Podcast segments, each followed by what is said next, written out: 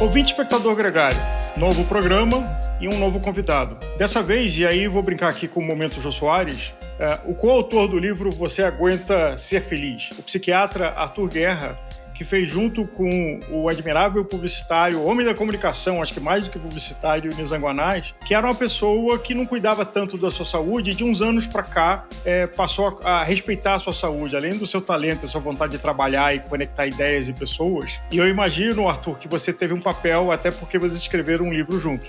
Olha, foi um desafio. Em primeiro lugar, obrigado pelo convite, muito bacana. Álvaro, uma honra fazer parte do programa famoso de vocês. Né? É uma honra para qualquer, qualquer ciclista é, ou qualquer atleta ou médico, então é, é, muito, é muito honroso. Escrever um livro é, não é uma tarefa fácil, mas escrever um livro a quatro mãos é mais difícil, sendo que duas dessas mãos é de um paciente, não é nem um ex-paciente, é um paciente meu. Nós temos uma relação, Nizam e eu, de 13 anos aproximadamente. Foi muito bacana, foi uma experiência muito bacana, mas o livro reflete 100% o esforço, a dedicação, a disciplina que o Nizam teve é, esse tempo todo. Então, é, para mim é muito orgulhoso, é, é, com, é com, muito orgulho também é, falar um pouco sobre esse livro. Tem o título Você Aguenta Ser Feliz? Uma coisa bem, bem bacana. É, qual, é a, a, qual é a mensagem principal do livro? Por que fazer o livro e por que você aguenta ser feliz? Não é a pauta principal, mas eu acho que a gente não pode deixar de tocar nesse assunto.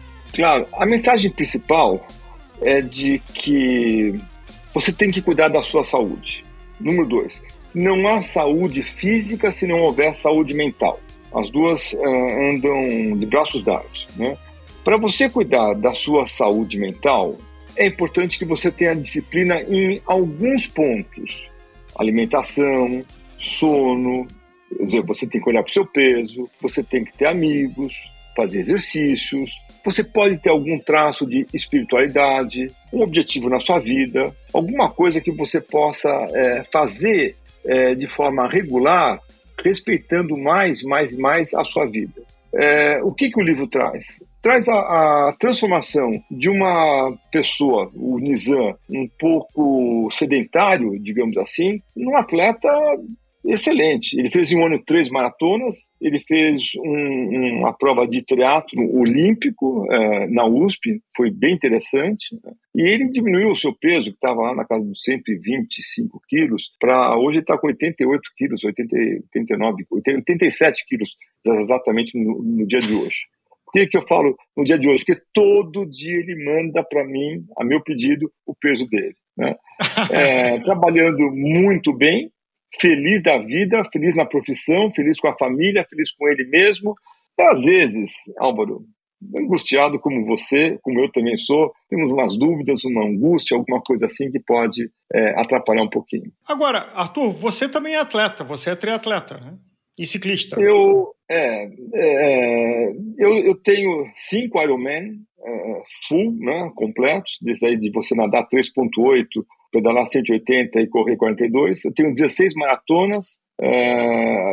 Quando você tem maratonas e irons, você perde um pouco a conta de quantos meio irons e meias maratonas você tem, porque o meio iron, meia, meia maratona, ela faz parte do treino para você fazer isso, né? É, uhum. Quatro vezes eu fui para o campeonato mundial da minha categoria no 70.3, no meio Iron. É, desafios muito bacanas. É, eu adoro esporte, eu não gostava tanto, comecei a gostar, entrei num clube chamado Clube Pinheiros de São Paulo, uma série de, de amigos que me levavam junto e pronto. De repente você entra, Álvaro, como se fosse numa, numa espiral, sabe? Você está fazendo as provas e se dá bem. E eu percebi, Álvaro, que comigo, Arthur, médico, psiquiatra, né? Lidando com problemas graves aí, de suicídio, depressão, álcool e drogas, é, o esporte me fez muito bem. O esporte me, me dava uma certa calma, o esporte deixava eu focado, o esporte deixava eu mais flexível para algumas coisas, antes eu era um pouco mais exigente. O esporte, ele, ele obriga a gente a entender o que, é perder, o que, é você tentar fazer o seu melhor e não conseguir. Uhum. O ciclismo obriga a gente a entender Álvaro, o que, é uma queda. Eu faço parte daquele grupo de ciclistas, os que já caíram, os que vão cair. Eu já várias vezes, né? Então faz parte, né?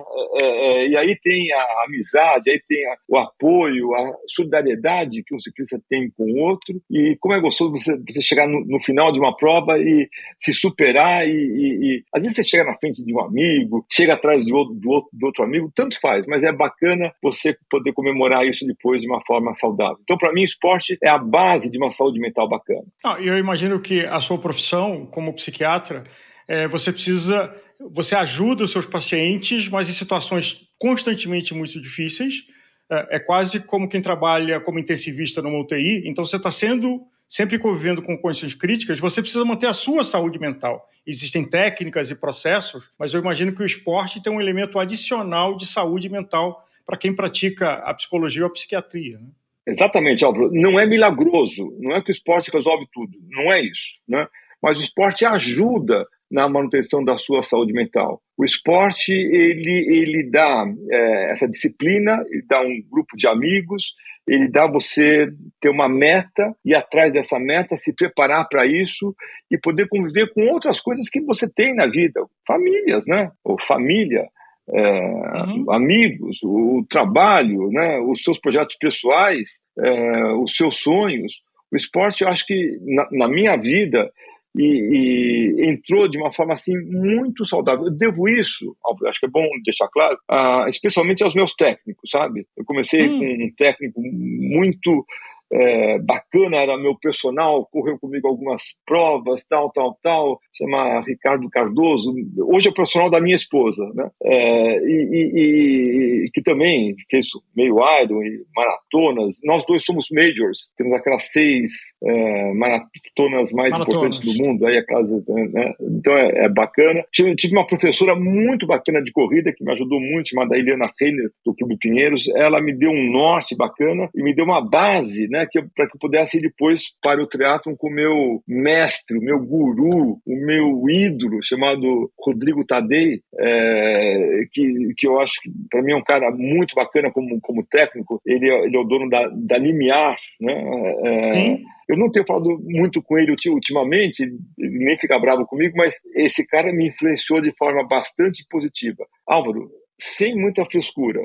É, se eu chegasse para ele e falasse assim, Rodrigo, acho que eu estou meio cansado, não vou fazer a prova. então você não faz a prova. Sabe, sem, sem muita. Um, um, dia eu me lembro numa, numa prova, é, duas situações curtinhas que eu quero falar.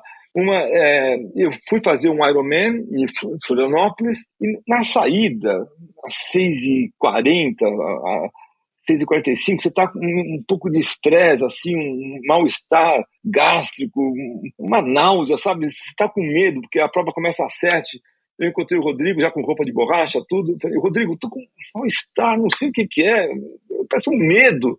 Ele falou, não é você só, tá todo mundo daqui com o mesmo jeito, você entendeu? Graças a Deus, eu entendi. Né? Relaxa. Né? E, é, e em 2012, acho que foi 2012, eu fui fazer. Também estava no outro Iron, lá em Florianópolis, e na, na hora que eu entreguei a bicicleta, quer dizer, você nada, você faz a bicicleta, você entrega a bicicleta, tira a sapatilha, coloca o tênis, o um bonezinho e, e vai correr, né?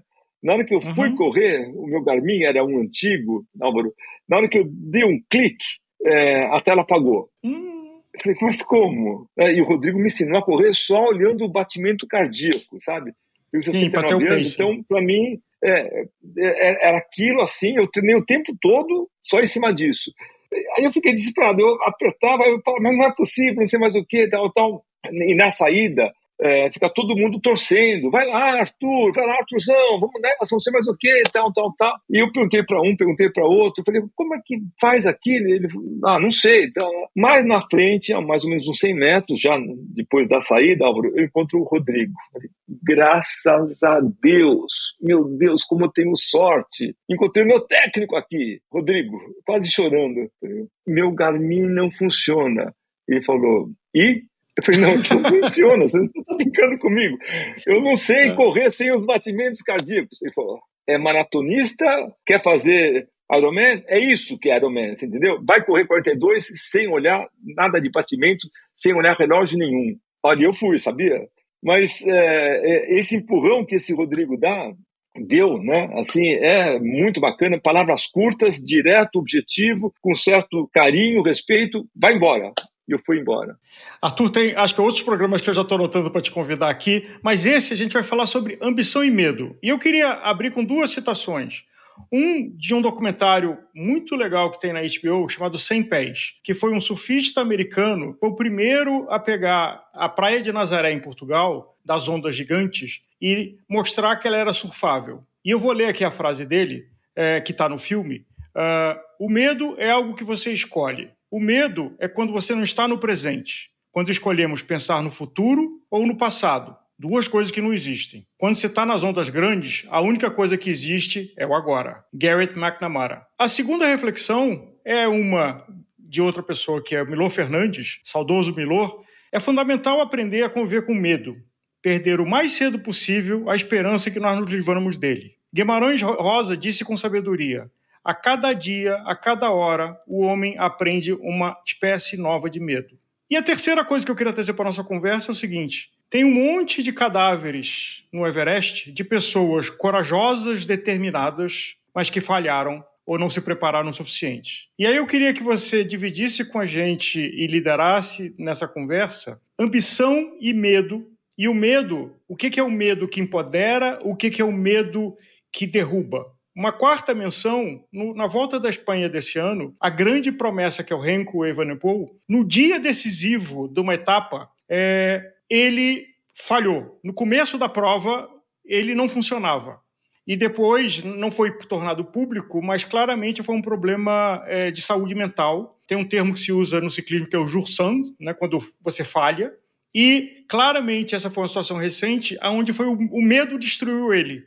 E é engraçado porque quando ele deixou de ser um concorrente para o pódio, ele cresceu e passou a ter dias maravilhosos. Com contexto, a equipe ele não era mais uma ameaça na geral, porque ele perdeu 30 minutos naquele dia, o que para um, uma grande volta é uma eternidade. É... Mas ambição e medo. E como lidar com o medo? Como esse, o medo que empodera, como o que você referendou do Tadei, que você tinha um medo de não ter a referência, é, e alguém te disse, vai e confia em você. Mas tem também o medo de alguém que fala: olha, se você pagar 30 mil dólares, você pode subir o Everest sem nunca ter feito uma escalada de alta montanha na vida. E alguém vai para lá e tá com medo, talvez é um medo racional. Fala assim: o que, que eu estou fazendo aqui? E alguns desses que tiveram esse medo ficaram lá.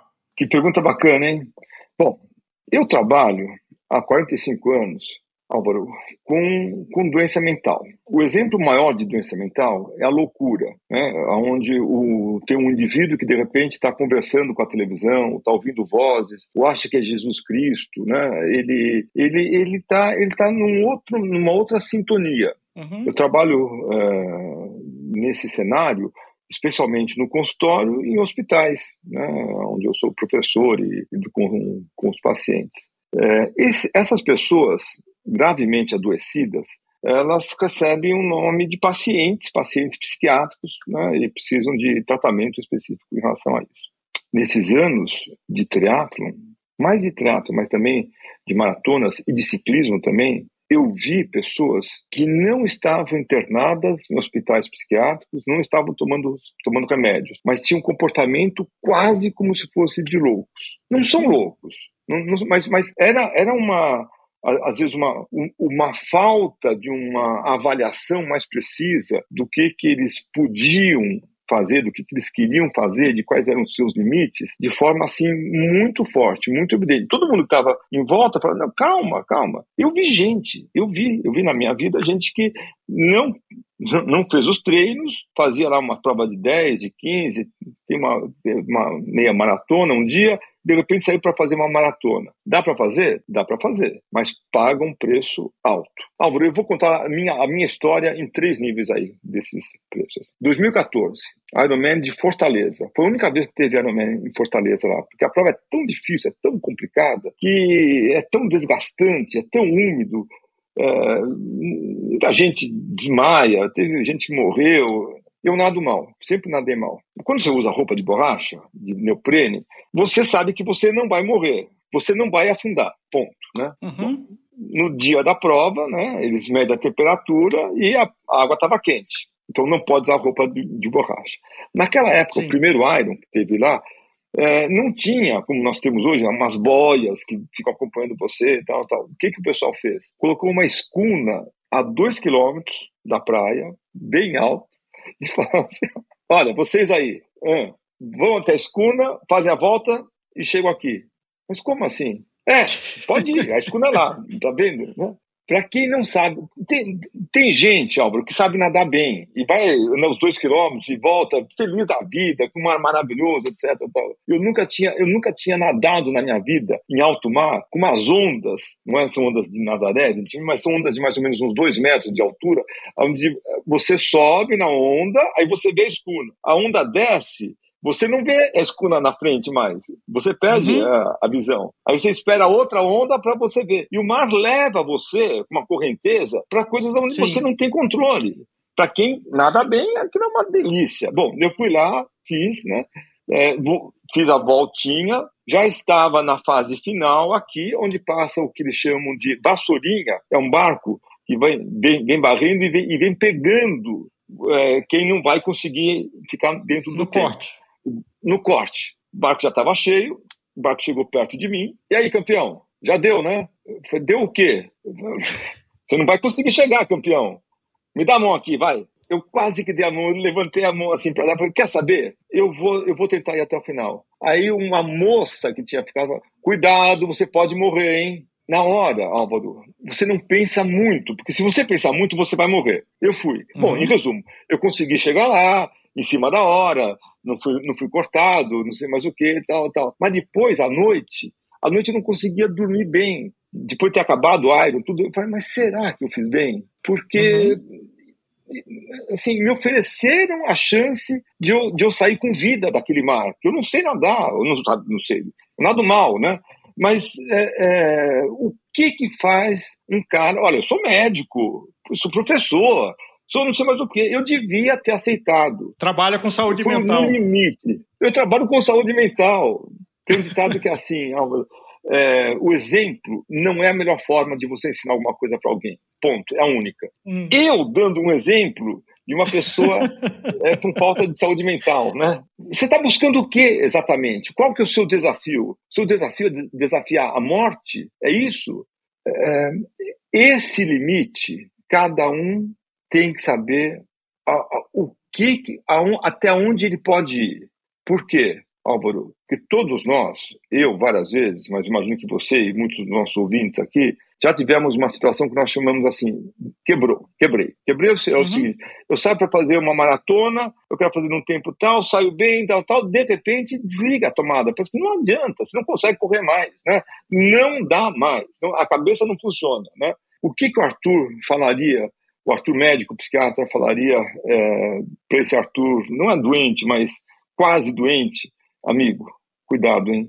Você teve muita sorte, mas muita sorte. Talvez a sorte não esteja do seu lado o tempo todo. Amigo, às vezes menos, um pouquinho menos, é mais, é mais vida. Você não precisa de tanto. Para quê? Você quer chegar exatamente aonde? Você quer lutar contra é contra alguém? Não é contra ninguém, é contra você mesmo. Então pensa um pouco, Pensa que a vida é breve, a vida é curta, mas tem a qualidade de vida. Naquela época, eu não tinha escrito o livro ainda. Você aguenta ser feliz? Hum. Junto com o Nizam, né? Se eu tivesse escrito, o livro eu ia jogar o livro para esse, esse Arthur, sabe? Eu falei, olha, deixa eu vou mandar uma dedicatória. Querido Arthur, leia com atenção esse livro que dá uma. Esse livro faz parte de um modelo de medicina chamado Medicina Estilo de Vida, MEV, Medicina Estilo de Vida um pouquinho menos e com mais qualidade, você vai se divertir mais do que você ficar o tempo todo querendo mais, mais, mais e mais. Mas a vida é isso, né? É, é, é você saber temperar, é você colocar o orégano na pizza de uma forma que ela fique mais saborosa mesmo. Arthur, você que trabalha com a saúde mental, o quanto a aprovação do outro é um elemento importante quando a gente pratica esporte competitivo, mesmo amador. É, e o quanto nessa situação de ambição e medo, com a vergonha de admitir que fracassou, você insiste e se coloca em risco? Olha só, é, primeiro você faz uma competição muitas vezes com, com seus pares, né, com seus, com seus amigos. Acho uma competição muitas vezes saudável, porque um ajuda o outro, especialmente em que fase? Especialmente na fase do, dos treinos, porque para essas provas difíceis, você tem que fazer treino. Ninguém é uhum. super-homem, ele fala, não, não, você, você tem que treinar, treinar, e treinar exige uma disciplina, exige você acordar é, é, e, e, às vezes não está com vontade, mas o seu colega está te esperando, o seu grupo lá está. Né, é, me lembro de algumas vezes que nós fomos para a Nova Bandeirantes, você, tinha, você, passava o dia é, fazendo isso, de bicicleta, Sim. né? Você ia, tal, tal, tal, aí acabava assim, ainda corria mais 12, mais 15, mais 18 quilômetros, né, para fazer. O que estressa a vida completar. familiar, né? Porque você está tirando o tempo que você estaria com a família. E a família às vezes não entende exatamente que você não está com uma outra namorada, que você não está fazendo nenhuma coisa errada, é que você está lá fazendo com amigos que a família conhece né, e que estão todos se divertindo da mesma forma. É, e que você vai voltar melhor. É. Você volta melhor, porque eu, no meu caso, eu ainda sou, sou romântico e culpado. Eu volto culpado. É, eu faço de tudo, de tudo, de tudo um pouquinho mais. Eu podia ser mais, mais, mais duro algumas vezes, né? Mas a família, eu acho que a, a família apoia muito. A família apoia muito, muito, muito, muito se não fosse a família, acho que eu não teria feito é, essas coisas todas. E hoje, é, vice-versa. Hoje a minha, minha mulher está correndo mais do que eu. Eu vou, eu fui hum. uma meia maratona agora em Buenos Aires, eu fui como marido. Coisa que eu, não, eu, nunca tinha ido na minha vida. Levando a malinha, ficando lá. E como é difícil, Álvaro, como é difícil você ficar esperando a, a pessoa passar. Parece que o tempo não passa.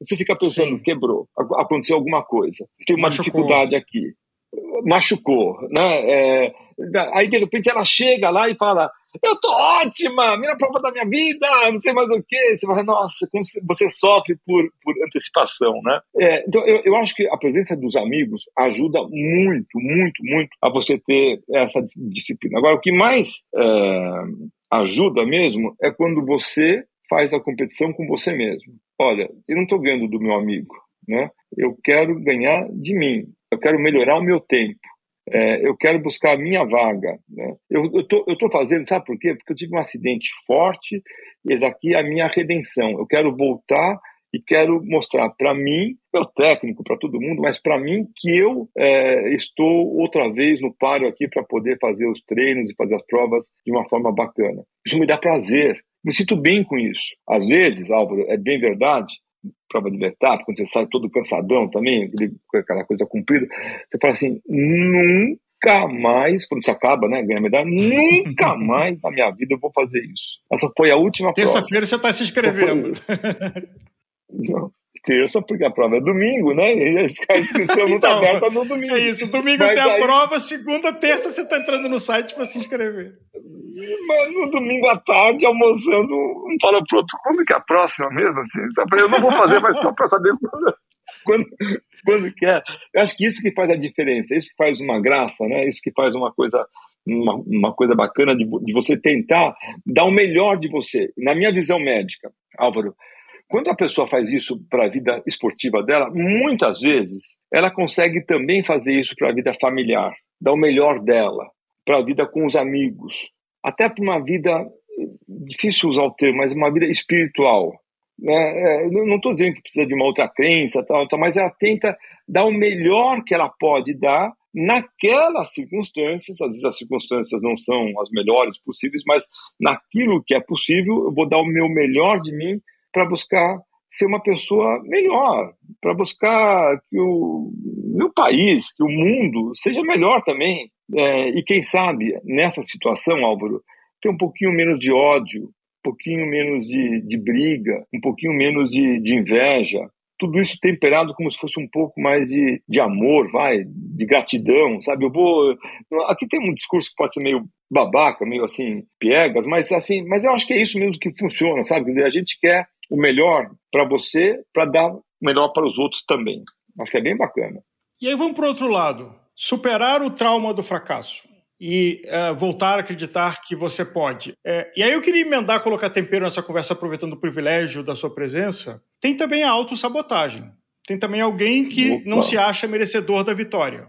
Álvaro, o, o, o que eu mais lido na minha profissão é com a autossabotagem. A pessoa começa a ficar bem, começa a ter vitórias, a ter conquistas, campo afetivo, campo profissional, campo espiritual, campo pessoal, faz exercício, perde peso, se sente bem, vida sexual melhora, um, monte de coisa. Doutor Arthur, eu não sei conviver com esse mar de vitórias. Eu sei conviver com o label, com a, o rótulo, com a etiqueta de doente, de sofredor, de depressivo, de angustiado. De vítima. Aí eu sei de vítima. Aí eu sei viver bem, porque afinal de contas eu vivi a minha vida toda. A minha vida toda eu vivi dessa, dessa forma, né? Agora o senhor vem aqui, o senhor tira isso de mim, eu fico como? Não, você fica, desculpa usar o termo, mas você fica feliz, não é? É, é isso que, você, que você quer?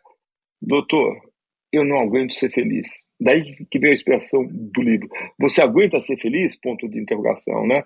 Porque às vezes você tem tudo, Álvaro, tudo, tudo, tudo, tudo e um pouco mais. Esquece a parte financeira, esquece isso aí. Mas tem uma vida afetiva, com quem você quiser, tem uma vida espiritual outra vez, você tem uma vida profissional bacana, você tem as suas conquistas, aonde tem altos e baixos, onde tem momentos de fracasso que fazem parte, mas a trajetória é uma trajetória para cima, como se fosse um avião saindo da pista.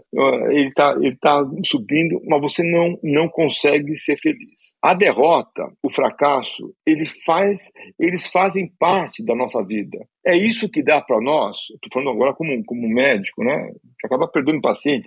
Tem paciente que se mata, é uma tristeza. Tem paciente que você trata, trata, trata, ele melhora e ele é às vezes ingrato. Eu queria mais. Mas o que, que você queria? No meu caso, né, eu trabalho muito com, com álcool e drogas. Né? É, uhum. Eu só tenho uma dependência do álcool. Não pode beber uhum. mais. Você já sabe disso, não precisava vir até a mim. É, eu estou falando o que os outros falaram já. Se trata, a pessoa fica bem, melhora, e algum paciente fala assim: o senhor não me curou. Como não curei? Você era um cara que estava morrendo, agora você está você tá ótimo. Eu queria voltar a beber socialmente. Ah, mas não vai ser comigo. Nessa, nessa vida eu não vou conseguir fazer isso para você, né? Mas você está você tá bem, tá bem de saúde, tá bem de família, tá bem de amigos, tá bem sexualmente, tá bem de dinheiro, tá tudo bem. Eu queria voltar a beber socialmente. Hum o senhor não é o melhor médico, é, eu vou buscar um outro médico que vai, que vai fazer eu voltar a beber socialmente. Para quem tem a dependência, eu falo assim, ó, trabalho com isso há 45 anos.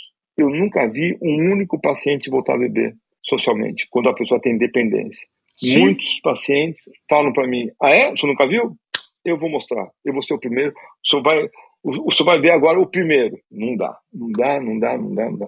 Então, o fracasso a derrota, é, é, ela, ela dá para os médicos, ela dá uma, uma, uma, pele assim de rinoceronte, sabe? Ela dá uma pele onde você acaba ah, você acaba entendendo que a vida não são apenas vitórias, o fracasso muitas vezes, a derrota faz parte da vida. É isso que deixa você mais mais consistente, mas eu me lembro de um filme, não sei se você lembra, daquele Rock Balboa, é, claro, clássico. Stallone, clássico, né? Ele lutando assim, então, então um dia alguém perguntou para ele assim, no filme, né, assim, mas como é que você vence tanto? Dizer, o, o que faz você um vencedor, né? Você tem muita força, ele falou assim: não, o meu problema não é ter muita força. Né? É, a razão de eu vencer é que eu aguento as pancadas mais do que, do que os outros. É, é, aqui, aqui eu devia ter acho que 14, 15 anos, mas aquilo ficou na minha cabeça. Sabe?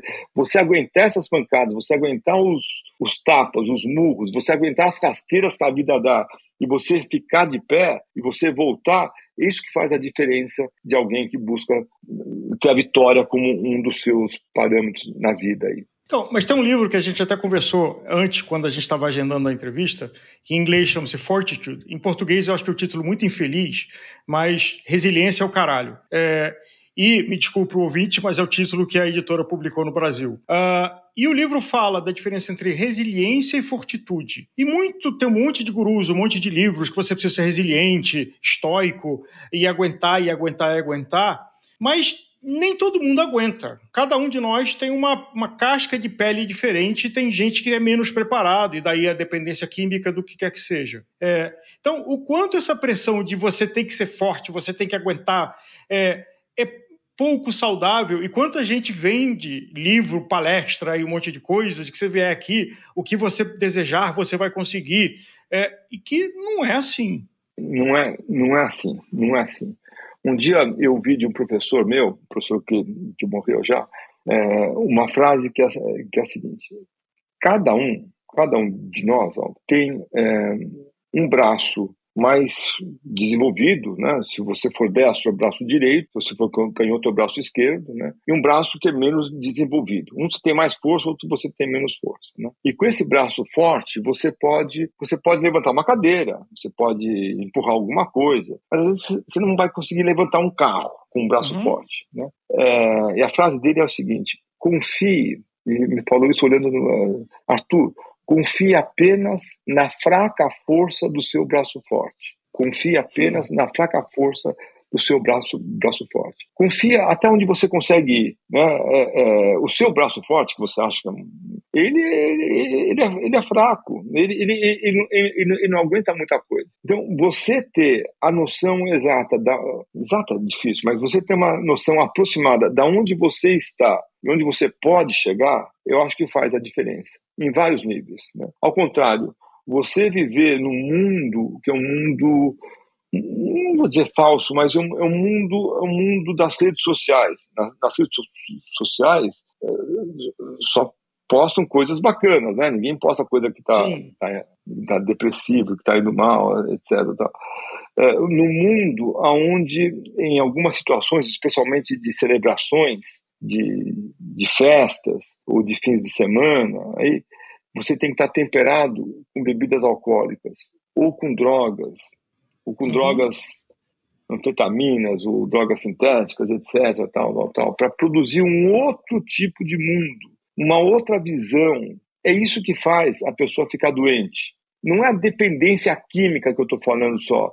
Eu falo daquilo que a pessoa precisa, dessa muleta, dessa bengala, para poder superar as dificuldades que todos nós temos no dia a dia. Então, é, acho que tem toda a razão, quer dizer, com esse livro que você acabou de, de falar, isso de você falar que você vai superar, você vai. É, é, e, e, só aparece de história de superação. Tem um lado que é bonito, tem um lado até que é bacana, eu acho assim, oh, que, né? mas não é para todo mundo, não é todo mundo que consegue fazer isso e nunca dessa forma exagerada tem uma diferença entre você ser uma pessoa boa e você ser o herói, né? Ou você ser o uhum. herói e ser o idiota. É, é, eu, vou, eu vou lá na frente, tal, tal, tal, que acaba morrendo antes de todo, todo mundo, né? Às vezes buscando o, o grau máximo aí. Ou ser retratado e uh, acreditado como tal, né? Porque também existe a construção de personagem pública e que são idealizadas e, e que essas pessoas não existem, né? Não existe a pessoa que é rica, famosa, poderosa, constante e que só tem sucesso mas existe essa figura aspiracional que a gente consome ela é, como produtor de conteúdo, como consumidor, e que cria a ilusão de que todo mundo é feliz menos eu. É, estava numa, numa, numa, relação bem, bem estável com muitas coisas, esporte e tal. Eu escrevi um livro, o livro que você falou, o livro com Lisandro. De repente, muito de repente, eu me vi quase como se fosse uma celebridade. Estou no, no avião, indo para meia de Buenos Aires lá, entra uma moça e fala: não, não foi você que escreveu o livro? E fui eu. É, puxa, bacana, não sei mais o que. Estou numa outra situação social é, e as pessoas reconhecem, fazem um elogio, fazem uma coisa. O número de pessoas no Instagram sub, subiu de, sei lá, de 800 para 20 mil seguidores, assim, rapidamente, não sei mais o que. Tá. Faz a gente refletir, sabe? Mas é isso. É, é, é isso que é o sucesso. Né? Essa exposição, assim, exagerada, ela não é fake, não é, mas, mas, é, mas ela, ela cria um personagem, mas será que é você mesmo? Né? É, é, e as pessoas começam a olhar para um Arthur que não é um Arthur é, mais humanizado, com defeitos, com dificuldades, com anseios e com frustrações. É o Arthur, o médico do Nizam, que ajuda um monte de gente e que fez não sei mais o quê, e que está fazendo aqui um, um, programa legal com Gregário. É, é, é legal, é legal. O, o, problema é que não é só isso. Tem um outro lado que a gente vai ter que, não, não aqui, evidentemente, mas a gente vai ter que reconhecer que ainda bem que existe a fragilidade, ainda bem que existe o fracasso, ainda bem que existe a percepção de que, cuidado, hein, cuidado. Eu acho que é uma coisa bacana, mas é, tem gente que gosta de café com açúcar, mas com muito açúcar ele fica melado, perde o gosto do café. Dá para entender? Não, in, inclusive com aquela frase de que tudo passa e isso também vai passar, né? A alegria e a tristeza. Então esse momento de exposição vai passar. E se você emocionalmente tiver é. dependência disso, será um problema, porque vai ter outro livro de sucesso, vai ter outra coisa de destaque. Agora, eu queria voltar para um tema. Você mencionou de que um dependente químico de álcool será sempre o um dependente químico de álcool e talvez de drogas também. Ele pode aprender a, a administrar. O esporte é um elemento muito importante de curar as dores da alma. É, e que pode até virar uma coisa obsessiva. E aí eu te faço a pergunta, e, e é, não me leve a mal, porque não é querer ser uma pergunta difícil. É, você, como psiquiatra com décadas de experiência, a dor mais difícil que existe é a dor da alma. Ela tem cura? Hum, pergunta difícil, ou mais uma pergunta difícil. É, a dor da alma, ela, ela, ela melhora bastante. Ela, ela pode ter aquilo que a gente chama de cura se você souber exatamente da onde que ela vem e por que, que ela está instalada lá. A dor da alma, algumas vezes, ela se reflete como um buraco dentro do seu peito, é, um vazio, e você não consegue entender por que, que você está sentindo isso. Outra vez, às vezes você tem tudo, tudo, tudo, tudo, tudo, está faltando alguma coisa. O que, que é? Meu Deus, doutor Arthur, me ajuda nisso. Eu não sei o que está faltando. Falta alguma coisa é, alguma coisa que nem o esporte dá, que não é o esporte mais, que o dinheiro não compra, Álvaro, sabe? Que a, a, essa tal da felicidade, eu não sei o que, que é, porque tem pessoas que estão o tempo todo insatisfeitas. A pessoa está morrendo de fome, ela vai comer uma feijoada, continua com fome. Porque uhum. não é aquilo que ela queria comer, ela está é, é insaciável, ela vai buscar mais, mais e mais. Né? É, ela por isso que eu admiro quem, quem consegue chegar num, num local e falar: olha, eu estou aqui, obrigado, daqui para frente eu vou passar o bastão para uma outra pessoa. O, a minha jornada acaba aqui. Eu não vou morrer, pelo contrário, mas eu vou viver uhum. essas outras, esses outros anos que me restam aqui no futuro com mais qualidade de vida. Eu vou aproveitar, eu vou fazer aquilo que eu sempre tive vontade de fazer, porque eu nunca, nunca tive tempo, nunca tive coragem para fazer. Agora eu tenho tempo, eu tenho dinheiro para fazer, eu posso fazer e o que, que me prende, então, de eu não conhecer novas experiências, ou novos amigos, ou novas trilhas, ou novos esportes, ou novos, novas leituras? É, para quem tem essa, essa vontade que está sempre precisando ser alimentada é, com uma, uma curiosidade, com uma, com uma novidade. É esse balanço que faz a diferença entre você viver melhor ou você viver com uma culpa eterna. É esse balanço que faz você conseguir administrar esse ponto tão bacana, tão nevrálgico que você colocou, a dor da alma. A alma é uma coisa que a gente não vê. Né? A gente imagina. A alma é, é uma, é uma coisa que a gente sente como se fosse uma, uma digital interior, né? Tá próximo à personalidade, você também não, não, sente, mas você sabe que tem, sabe que tem alguma coisa que está dentro de você. E aí, como é que você lida com uma dor que existe e você não consegue saber exatamente aonde que está e como que você vai seguir adiante com ela? Esse é o desafio da vida, né? Isso faz a vida uma coisa tão bacana, tão generosa e tão, e tão especial. Ouvindo você, Arthur, eu me lembro de um piloto de Fórmula 1, filho de um campeão, que assim que ele ganhou o primeiro campeonato, uma semana depois ele anunciou que estava se aposentando. E foi uma comoção em toda a comunidade esportiva. Como assim? Você ganhou seu primeiro campeonato, agora você pode ganhar todos. Eu falei, eu já sei o que é ser campeão, eu já tenho dinheiro, essa vida infernal de passar 10 meses por ano dentro de avião, não importa que é avião particular, que é super suíte de hotel e não sei aonde, não é a minha casa, não, são, não é a minha família. Chega. Eu achei isso de uma sabedoria engraçado porque a mídia ficou meio chocada e polêmica, mas eu achei é. de uma. Inclusive porque era um garoto de 20 e poucos anos. É, de uma sabedoria uh, essa, essa, e coragem. Porque as tentações é. estavam ali, devia ter um contrato com mais dinheiro para o próximo ano, mais patrocinadores e tudo mais. Ele falou: não, tá bom. É, é, a, a, palavra correta é essa que você falou, é uma sabedoria. Esse é um sábio, né? É, é, essa é uma pessoa que você tem que que olhar e falar, puxa vida, eu queria fazer igual a ele, né? Eu não consegui fazer, mas eu queria fazer igual, igual a ele. Né? É, podendo usufruir dos benefícios, vai, da fama, da celebridade, do dinheiro, não sei mais o que. Não, obrigado. Eu, eu, eu, não, não, sei se você falou isso, mas talvez ele tenha pensado: eu quero qualidade de vida, eu quero viver uhum. bem, talvez viver com menos frufrus, com menos coisas em volta, com menos jatinhos particulares, mas poder acompanhar o crescimento dos meus filhos, é, ou, ou, eu mesmo, é, eu, eu, entender melhor qual é a razão pela qual a gente vive, porque nós estamos aqui e para onde que nós vamos, para quem acreditar que tem vida depois da morte, né? Arthur, Muitíssimo obrigado pela sua generosidade de tempo, pela sua franqueza e generosidade de compartilhar as histórias aqui conosco. Uh, eu já notei aqui alguns tópicos que você já está pré-convidado para outras vozes aqui agregar e eu espero que a gente se encontre num pedal. Uh, e recomendo para quem não leu o seu livro ainda, está na minha fila, eu, eu, confesso que ainda não li, mas fiquei muito interessado com a sua abordagem e com o pouco que eu folhei, e acho que é uma leitura muito interessante com essa conexão de saúde mental e de esporte. Álvaro, deixa eu agradecer o convite mais uma vez, sabe? É, é legal você falar de uma coisa que você faz, que você trabalha, no meu caso, saúde mental, né? Esporte que tem um histórico bacana, eu tenho muito, muito orgulho. Agora, o mais bacana dessa experiência de hoje, Álvaro, foi ouvir de você perguntas. Você falava, da onde que veio essa pergunta? Que, o que, que o Álvaro faz na vida particular dele? Será que ele também é um psiquiatra? Está disfarçado aqui? Eu não sei, né? Será que ele é um psicólogo? Você, não, ele se preparou. Nossa, é, é, são perguntas boas, perguntas difíceis, perguntas de quem, de quem entende do tema e perguntas de quem, no bom sentido, ouça o que eu vou te falar, no bom, no bom sentido, deixaram Arthur Guerra um pouco sem jeito algumas vezes, sabe? Um pouco assim, sem. Eu sei, eu sei dar um monte de entrevista, falar com um monte de gente, escrever o um livro, tal, tal eu sei, mas é, algumas dessas perguntas que você fez, olha, é de, é de arrepiar os cabelos. De cabelos, acho que você e eu entendemos bem, né, Álvaro? Ou da falta mas... deles.